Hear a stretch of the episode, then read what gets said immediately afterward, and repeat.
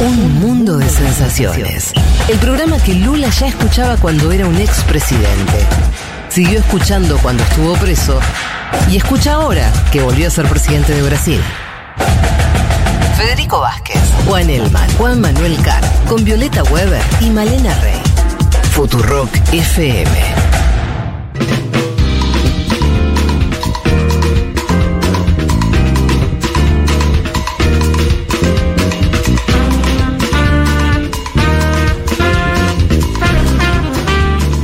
Chicos, habla oyente de Humahuaca, por favor, no sé si van a hablar de lo que pasó anteayer acá.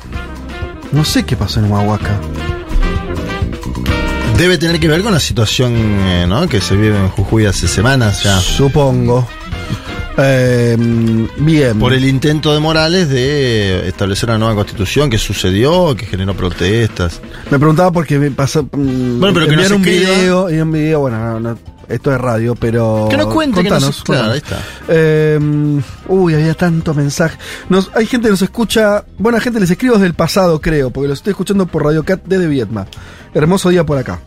Viedma era la que iba a ser la capital durante el alfonsinismo, ¿no? Es cierto. Habría que. Eh, Guado, candidato, esa breve candidatura a presidente, Sí. eh, apoyó la idea de, de sacar la, la ¿De dónde la llevaba? ¿Mercedes? No, creo que la, eh, al norte. Bien, interesante. No sé. Ah, se me fue ahora, porque creo que. No sé si era San, No, Santiago no era. Bueno, se me fue. Creo que, creo que dijo en qué, qué ciudad se imaginaba. Pero bueno, eh, ahí estaba esa propuesta. Eh, bueno, muchos mensajes también sobre lo de Brasil. Acá me dice: "Soy Ma- Soy Mateo de Córdoba.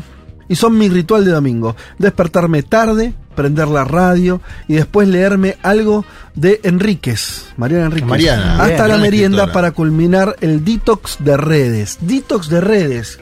Qué buena esa, ¿eh? Sí. Un domingo, Bueno, domingo lo, sin redes. ayer lo impuso el, el titular de Twitter, ¿no? El detox. Sí. A mí Nos me mandó molest- a hacer un detox. Sí, Me- sí, a la fuerza. Me gustó. ¿Sí? Me, pare- o sea, pasaste me bien. pareció una porquería su decisión. Y al mismo tiempo, digo, bueno, pero si hace que yo vea menos Twitter, es mejor, me Sí. sirve más. Como, como dice acá el amigo Mateo, leer más libros y menos redes. Está- en realidad está muy bien. No necesitamos tanto Twitter. ¿eh? Cero. No, Yo quiero militar la vuelta de los blogs. Ajá. La verdad. Me gustaría eh, que sea el 2014 de vuelta y que haya. que sea todo por blogs. Blogspot. Bueno, si quieres Substack ahora con, con newsletters, pero que vuelvan los blogs. Que vuelvan los blogs. Viste que sí. siempre Vos querés que vuelva la discusión. Sí, que vuelvan los blogs, que vuelvan Pueden volver tranquilamente. Basta de video, basta de Mm. boludeces, basta de tweets. Total. Bueno, sí. Vos, ta- vos apoyás. Sí, claro. ¿Vos? Sí. Yo.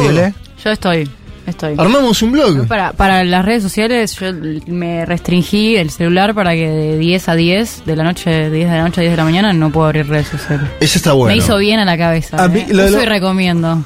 Vos, vos no llegaste a vivir la era de los blogs. Por eso, yo lo agarré tarde. Mira, si nosotros hicimos una radio fue porque primero hicimos blogs.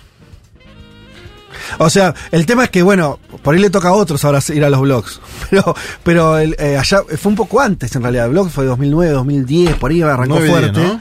2011. Y era un montón de gente. O sea, los blogs fueron. eh, pero hubo mucha gente que no estábamos, que, que habíamos tenido, no habíamos tenido una, una inserción en los medios más tradicionales. Y encontramos esa vía. Y después muchos lograron Insertarse no, no, en no, algunos medios. Sí, o construirlos Claro. directamente.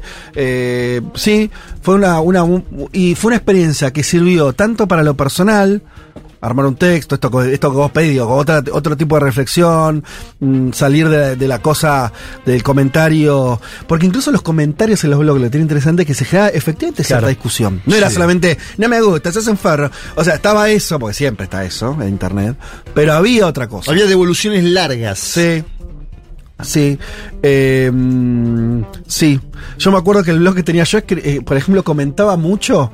Pero a mí no me conocía a nadie y tampoco al comentarista, que es, eh, ah, que no se me nuble ahora la- el recuerdo, el mm, que estaba con Navarro, que hacía mm, chistes, eh, después se fue. Bueno, alguien, eh, mm, ah, se me fue. Bueno, pero también... Un humorista. Sí, y, y- y- pero tenía un seudónimo, porque lo otro que pasaba en los blogs es que mucha gente comentaba con seudónimo. Claro. Y entonces te da cierta libertad ahí. Eh, pero fue un lindo, un lindo momento. Yo el banco, banco. Eh, pero estaría bueno que sea gente joven ahora que vaya a hacer.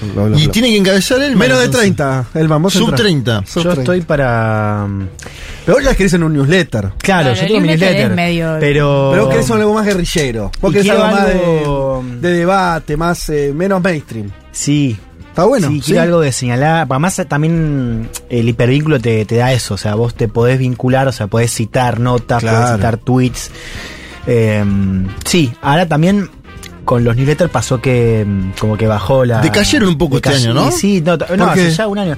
No, hubo. Consumo de la pandemia fuertísimo. La pandemia fue terrible. Pero ¿por qué bajó? Y yo creo que por un tema de, con- de hábitos, o sea, Sí. en la pandemia pasaba que se leía más, había más disposición a la información, más tiempo en casa. Eh, creo que tiene que ver un poco con eso y un poco con el tema de la oferta, ¿viste? Ahora ya todos... Mucha oferta de newsletters. newsletter, es verdad.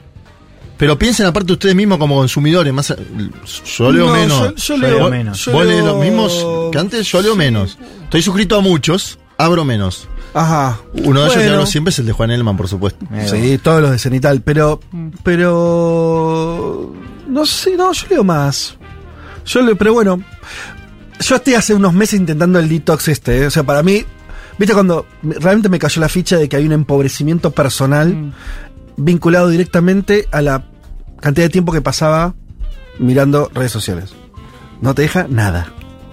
Bueno, eso vos lo dijiste en la presentación del libro de Juan mucho, ¿no? No te deja nada. Volvamos a esto, un libro. Sí. Bueno, yo estoy en una crisis bastante con eso. No. Eh, porque... mm, Este es el momento donde analizamos a Elman, Sí. ¿no? Ustedes No, los no, bueno, oyentes está bien, está no, no. No, dale, dale. No, no, Pero lo lo digo, no es solamente habilitando. autorreferencial. Eh, Excelente la cortina, no Juan Tomás, excelente. Si, o sea, estoy hace dos, tres días mal con esto, mal, mal, que es con el tema de eh, difusión de trabajo, el autobombo. Hay que difundir Sí. el trabajo. No, yo creo que también, pero me pasó ¿Cuál que es yo el no debate? subo nada, o sea, estoy en tele hace tres años y nunca subí un videito ni, ni nada. Sí. Y algo de cómo está circulando hoy la información, Sí. que, mm, pues yo le decía, no sé, yo no, no quería hacerlo, primero porque es un gastadero de tiempo también, recortar Sí. videos y... Un montón. Pero también es verdad que llega a otras audiencias, Exacto. acá Viole lo puede atestiguar. Sí, así es. Entonces tengo ese dilema como... mm, Porque digo, bueno, al fin y al cabo, los que ven la tele, que igual son cada vez menos, digo, pueden Sí. ver como la cosa completa, porque el fragmento te, Sí. es eso, como que es también fomentar ese consumo medio como de mm, como de, de picoteo, ¿viste? Como- Microfragmento, Entonces, no, ¿no? sé, mirá, te yo- digo un minuto del offer y sí. Yo considero que no, no lo hagas si no lo necesitas. Yo lo hago para llegar más gente y porque me ha traído oportunidades de trabajo, pero si no, digamos, ese es el motivo. Digo, es verdad que se corta mucho y si no lo necesitas, ¿para qué?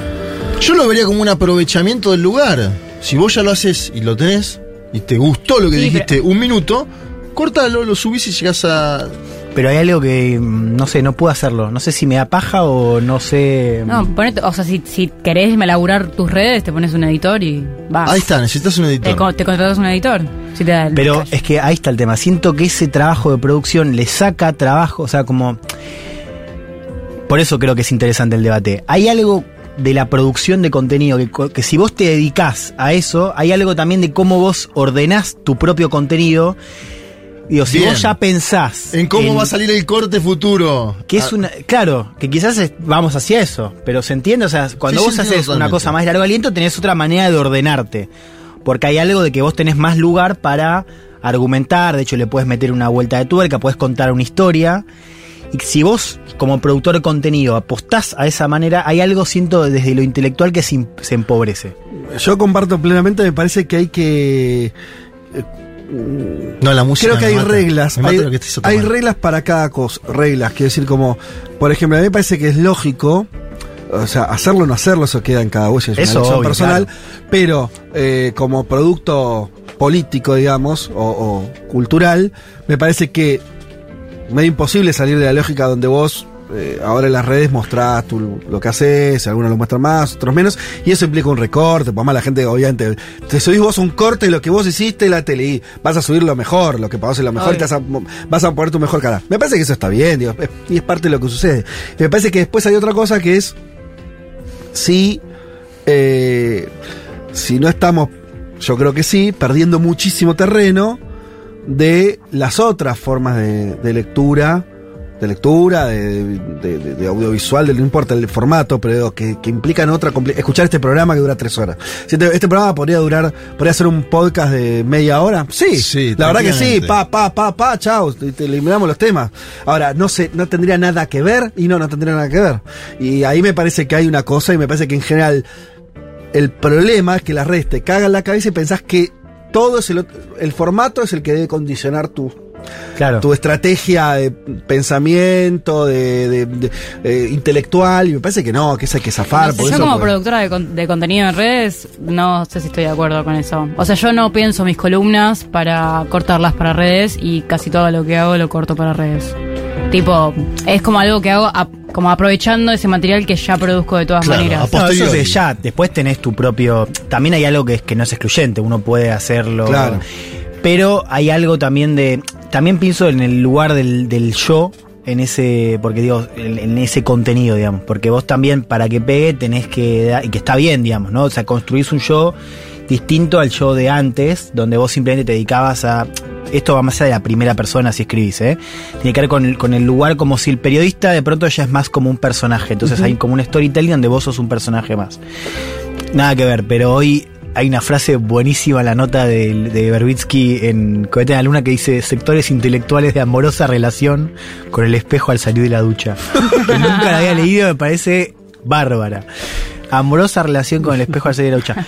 Bueno, digo, Sí. me parece que ahí también hay algo, pero sí tomo lo de Viole, que es que es verdad, que quizás uno hace cosas y después elige. No, te, te, te alcanza públicos que no llegás. Seguro, el, el tema, el tema me parece que en qué momento, o sea, los, los que tienen o tenemos alguna intención de, de, de- producir algo parecido al conocimiento o a la divulgación o a lo que sea, eh, no, no me quiero poner en ningún lugar, digo, simplemente eso, trabajar de eso, me parece que, tiene que debemos tener tiempos de reflexivos que sean más largos que un video.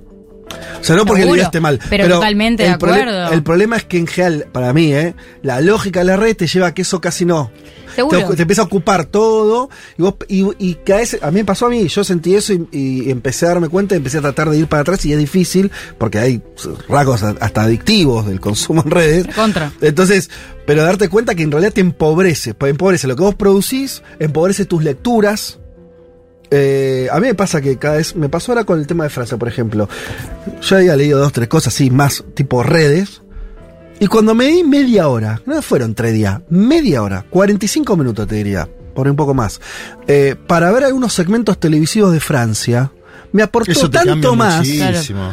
Yo lo hago siempre con la ¿Viste? América digo, siempre. Ahora, eso es tiempo. Y eso es ir a lugares que no están tan editados, que no es el clip, que va, ves otra cosa. Y me parece que es, hay una crisis con eso. O sea, eh, hay una tendencia a no ir a ese lugar. Puede ser. Para mí igual es como, o sea, es apuntar a públicos que capaz no están interesados en hacer la lectura profunda y también que tiene que ver con, eh, con ju- jugar dentro del jugar dentro del, del sistema. O sea, vos ya, digamos, no depende de mí la adicción a las Sí. redes o el, el consumo de ese de ese formato. Entonces, si yo puedo hacer ese formato y llegar a un montón de personas, ¿por qué no, No, lo voy a está hacer? bueno que le Si también- llegue si eso. también aprovecho- Sí, yo sé total. que, digamos, mi integridad como qué sé yo, no sé si me diría periodista, pero mi integridad profesional no pasa por ese clip, sino por el newsletter, por la- el laburo que hago en la facultad y, y esas cosas, y Claro. yo estoy tranquila con eso. No, no, eso está bueno también. Digo, es que como decíamos, para mí no es. eh, bueno, qué sé yo, es un Después debate. hay- yo creo que hay que militar Sí. lo que uno produce, ¿no? Porque siempre está el debate, se milita, no se milita. por ahí un poco. Yo digo, si no llegás a un extremo total de autobombo donde todo lo que difundas es lo tuyo, militalo porque lo produjiste vos, porque le pusiste cabeza. Sí, el de- autobombo. defendelo, digamos. Claro.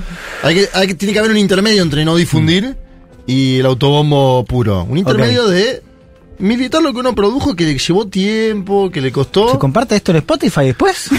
Ahora sí. Mira. Como era, como era el tiempo de tu columna, yo no me alarmé porque estabas No, usando. no, está bien, está bien. Así que. Ahora con un minuto lo subimos. a- un minuto. minutito. Y ya estoy. Tenemos una edición palera.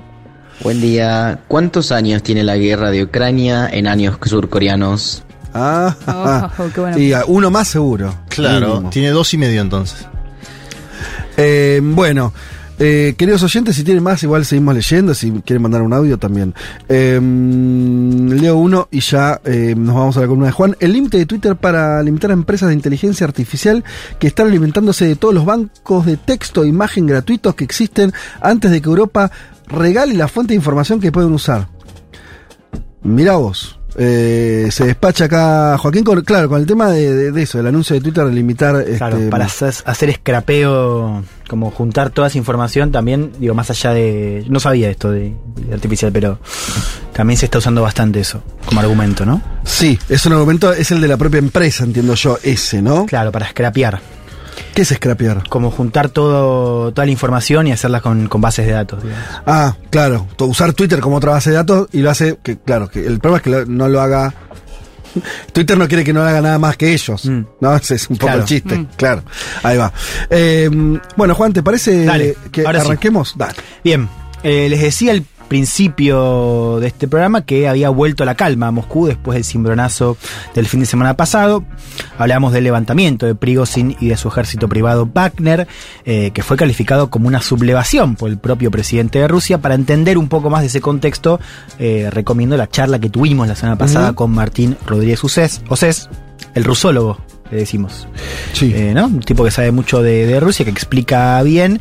eh, una, un episodio que eh, dijo Putin después estuvo cerca de ser una guerra civil, así lo dijo el propio presidente de Rusia. Él dice que se evitó justamente una guerra civil. Putin que reapareció en público esta semana con un evento en la ciudad de Derbent, en el sur, que se mostró también con gente. Ahí había algunos medios que decían que era la primera vez desde la pandemia que Putin se mostraba, no, no en un acto público, sino con eh, la gente muy cerca de él, besando a la gente, como una cosa más, no, no carismática, digamos, más, más cercana a la gente en un sentido más eh, amplio, ¿no? Eh, se decía también, esto más que nada desde prensa occidental, eh, que Putin estaba buscando mostrar otra cara o proyectar algo después de lo Cercanía. que fue, claro, cercanía después del episodio del fin de semana pasado. Mientras tanto, Yevgeny Prigozhin, que fue el gran protagonista de esa sublevación, eh, está en Bielorrusia, que eh, bueno, es el lugar, es el lugar de, de exilio después de este acuerdo trabado, mediado por el presidente bielorruso, hablamos de Alexander Lukashenko,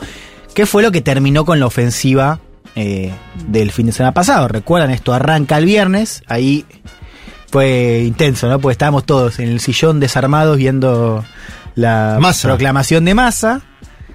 Mientras esto estaba eh, empezándose a dibujar en, en Rusia, el día siguiente, que fue el día de cierre de listas, tenemos esta expectativa, ¿no? Porque eh, las tropas de, de Wagner estaban efectivamente a 200 kilómetros de Moscú.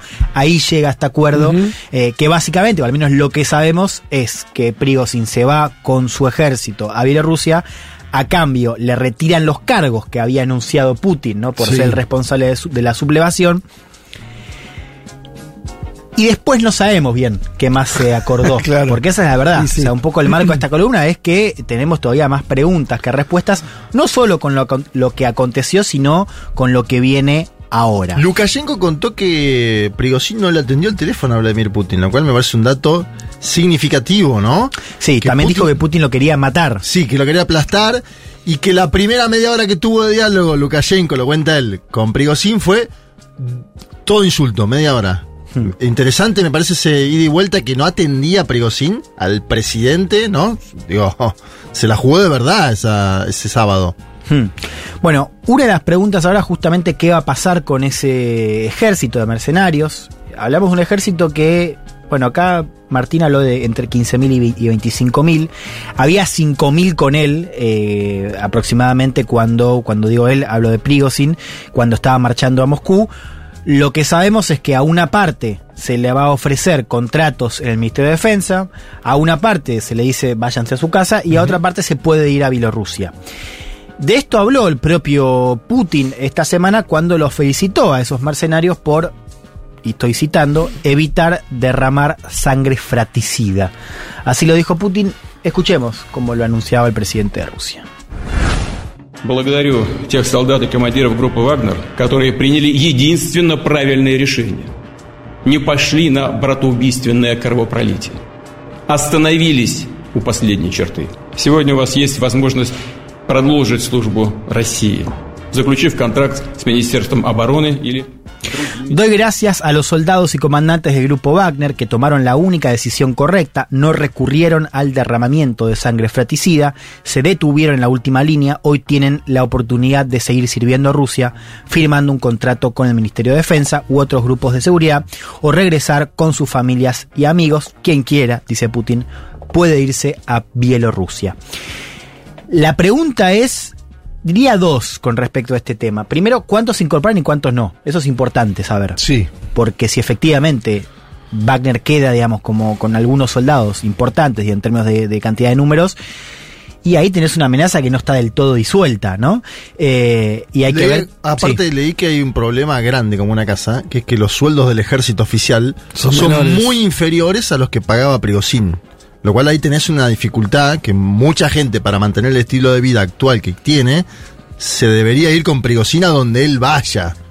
Claro, exactamente, porque también tenés el tema, es, bueno lo que sí, pues el tema económico, porque, a ver, recordemos el, el- el punto de inflexión en esta trama se da, digo punto de inflexión porque antes ya había roces entre Prigos y, y el ministro de Defensa, pero el punto de inflexión se da el 10 de junio cuando el Ministerio de Defensa anuncia que los soldados, que los mercenarios de Wagner tenían que firmar contratos Sí. con el Ministerio de Defensa. Por eso lo que estamos viendo ahí no es como un, como un momento donde el ejército ruso incorpora, o sea, eh, dice, bueno, ya, ya no podemos tener eh, a, un, a un ejército paralelo y, y- y pasa esa fase de, de incorporar a, a algunas unidades, alguna- algunos de ellos y efectivamente eso desencadena la ruptura con el líder, el dueño de la empresa. Claro, eh, en, en la práctica eso implica disolver la autonomía de Wagner, Claro. ¿no? Ahora, después está la cuestión económica, porque le saca plata. Otra de las cosas que pasan esta semana, que es importante... Quiere decir, no está, Sí. perdón, para afinar, no está disolviendo Wagner de alguna manera, el intento de lo- del gobierno ruso es ahora Claro. disolverlo como entidad. Exacto, exacto. Que es lo que ya había anunciado eh, y la respuesta por eso también fue tan fuerte. Así entendemos también por qué Prigozhin se jugaba un poco la, claro. su futuro político, ¿no? Y económico también, porque esto es lo otro, les decía. Putin esta semana dice algo importante que es que el Estado ruso financiaba totalmente a Wagner. Eso no se sabía, o al menos no se decía públicamente. Ajá. Porque se decía que Wagner era una empresa privada, lo es, digamos, es un Sí. negocio también. De hecho, Prigozhin, yo conté la historia acá ayer en 1990, tiene una historia fascinante porque el tipo era un, era un ladrón en los 80, de poca monta, fue preso 10 años, en el 1990 sale y el tipo empieza a escalar. Arranca vendiendo panchos en un puestito en San Petersburgo, que es la Sí. ciudad de Putin, hace unas inversiones en casinos, en supermercados y después con unos socios se pone un restaurante de lujo, dos. Y ahí va Putin a comer. Y ahí traban esta relación. Después Putin cuando es presidente lleva, por ejemplo, a Bush, a Chirac a comer. Por eso el tipo se lo llama el chef de Putin. Y después gana contratos, ya con Putin como presidente, contratos para, por ejemplo, proveer, proveer alimentos en escuelas y después al ejército. Ahí se mete En el ejército. Pero claro. digo, es un tipo que no es, no es un militar, es un, es un, Sí. un oligarca. Un comerciante. Un comerciante que después, por supuesto, por su rol en Wagner, tiene un, un, eh, una estatura política eh, más importante. Bien, Putin dijo esta semana que Wagner estaba financiado por el Estado ruso. Hay algunas voces en Occidente, esto fue tapa ayer de Financial Times, que decía que eso hacía que Putin sea más judicializable por los crímenes de guerra, ¿no? Por la Corte.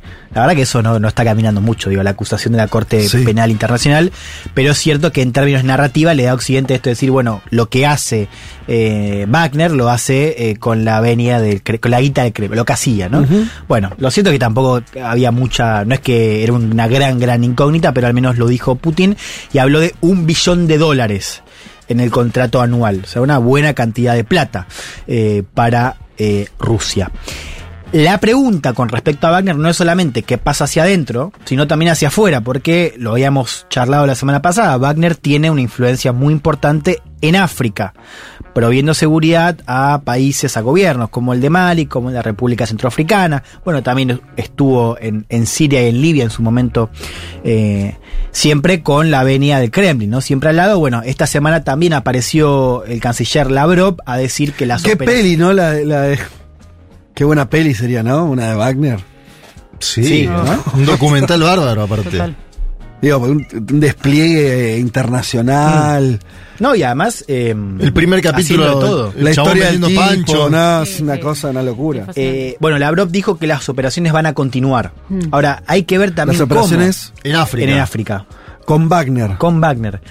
Pero no se sabe ahí si hay un nuevo interlocutor, si son parte. O sea, hay una pregunta acerca de qué pasa con los combatientes de Wagner fuera de Rusia y fuera de Ucrania en este contexto, ¿no? Porque, de vuelta, sigue habiendo poca claridad respecto a qué pasa ahí, no sabemos los números, no sabemos cuánta gente se incorporó, cuánta gente no.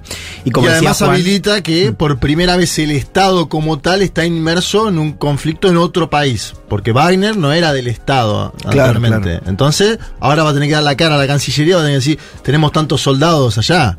Va a ser un tema ese también. Claro, efectivamente.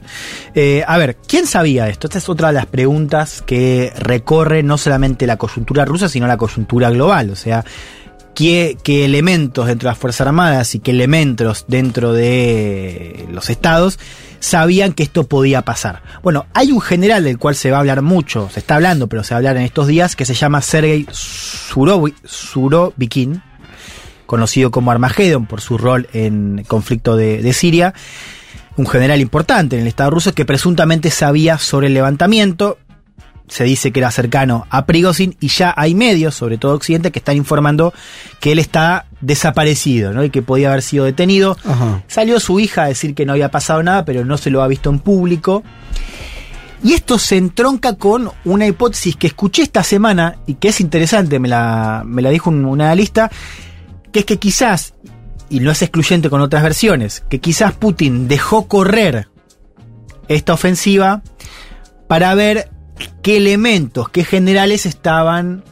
Con unos y con otros. ¿Qué, qué- Exacto. qué le respondía? Para medir lealtades, se dice. Que eso es como jugar eh, a la mancha con los aviones, ¿no? Digo, a ver, voy a dejar que una rebelión A ver qué eh, pasa. invada mi país, a ver qué pasa con mis generales. Hay que, hay que tener sangre fría para semejante jugada.